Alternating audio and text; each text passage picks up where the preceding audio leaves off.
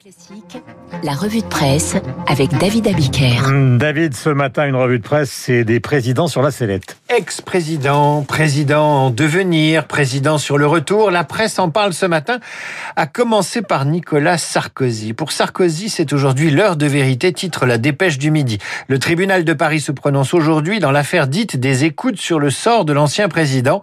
Le parquet a requis de la prison ferme pour corruption et trafic d'influence. N'empêche, N'empêche, Nicolas Sarkozy fait aussi la une de l'opinion. Comment Sarkozy pèse encore politiquement? Pour le journal, une partie de la droite rêve de son retour en 2022. Une hypothèse qu'Emmanuel Macron ne néglige pas. Trump, lui aussi, président sur le retour, fait la une de la newsletter du Monde. Trump réapparaît et entretient l'idée d'un retour. Le Figaro parle d'un comeback tonitruant devant ses supporters ultra-conservateurs à Orlando. Le président sur la sellette, c'est Emmanuel Faber, PDG de Danone. Un conseil d'administration se tient aujourd'hui et le patron de Danone devra donner des gages à ses actionnaires, explique les échos, sinon il risque sa place. Et puis il y a, David, cette une de Libération qui a fait frémir la Macronie tout le week-end. L'édition du week-end de Libération a beaucoup fait réagir les politiques ce week-end. Alors que disait-elle cette une de Libération? Eh bien, elle citait à la une un électeur de gauche. Et que disait-il cet électeur de gauche? Qu'en cas de duel Le Pen-Macron au second tour en 2022, eh bien, il irait à la pêche, il irait pas voter. J'ai déjà fait barrage en 2017, cette fois c'est fini. Et Libération précisait, pour beaucoup d'électeurs de gauche, pas question de revoter Macron, même face à Le Pen. Alors évidemment, les oreilles de Libération ont sifflé tout le week-end, le journal accusé de faire le jeu de l'extrême droite par une classe politique qui s'est comportée exactement comme la gauche avec la droite de longues années. Souvenez-vous, durant les années et 80, et 90, et 2000, qu'avait fait la gauche? Elle passait son temps à accuser la droite de faire le jeu du Front National. Eh bien là, c'est l'inverse. La gauche est accusée à travers Libération, de faire la courte échelle à Marine Le Pen. Pour Libération, la Macronie est nerveuse. Derrière les cris d'orfraie, le sujet du non-report des voix de gauche au second tour en faveur de Macron inquiète la majorité. Et pour l'éditorialiste de Libération, Elisabeth Schwarzbrod, la majorité est déconnectée. Déconnectée, c'est le mot à la mode ce matin pour tirer à vue sur la République en marche et le président de la République. Déconnecté, vous trouvez le mot dans le Figaro. Le Figaro qui titre Macron face au piège de l'écologie radicale. Nous venons d'en parler donc avec Yannick Jadot. Car le président n'a pas seulement du mal à parler aux électeurs de gauche, il a aussi du mal à convaincre qu'il est authentiquement écologiste. Pour le maire écolo des Lions, l'homme du plateau repas sans viande, eh bien pour celui qui a fracturé la Macronie à coups de poisson et d'œufs en guise de protéines scolaires, eh bien pour ce maire vert, la classe politique est déconnectée. Il a le vent en poupe, Grégory Doucet, son plateau repas a mis en évidence les divisions au sein même du gouvernement et lui vaudra bientôt un portrait dans le New York Times, nous annonce le Figaro. Et ce même journal met donc en garde le président de la République contre le piège de l'écologie radicale.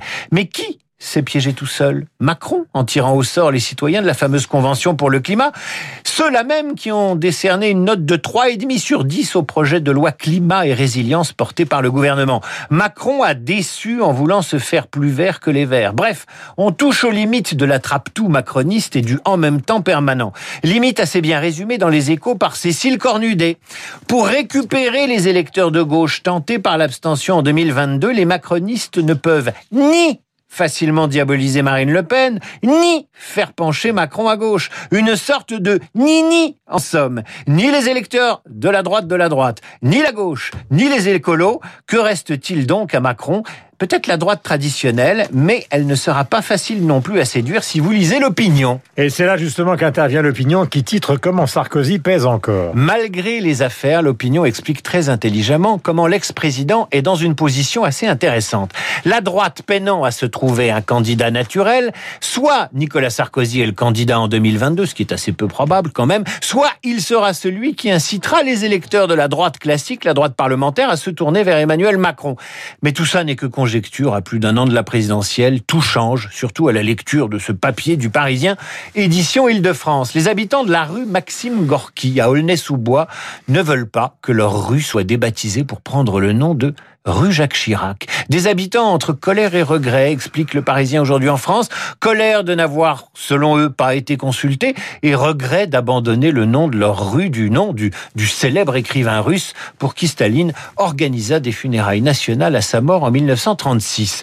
La leçon de se rater à méditer pour les politiques encore en vie, c'est que même Chirac disparu est moins populaire qu'on ne le pense. Populaire, il l'est, mais peut-être pas chez nous.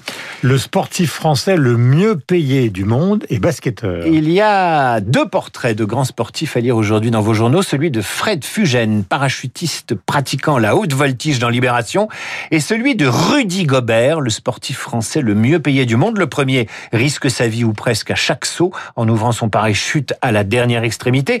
Le second a gagné ces cinq dernières années 205 millions de dollars. En décembre dernier, Rudy Gobert a négocié une extension de son contrat qui en a fait le champion français le mieux payé de notre histoire sportive.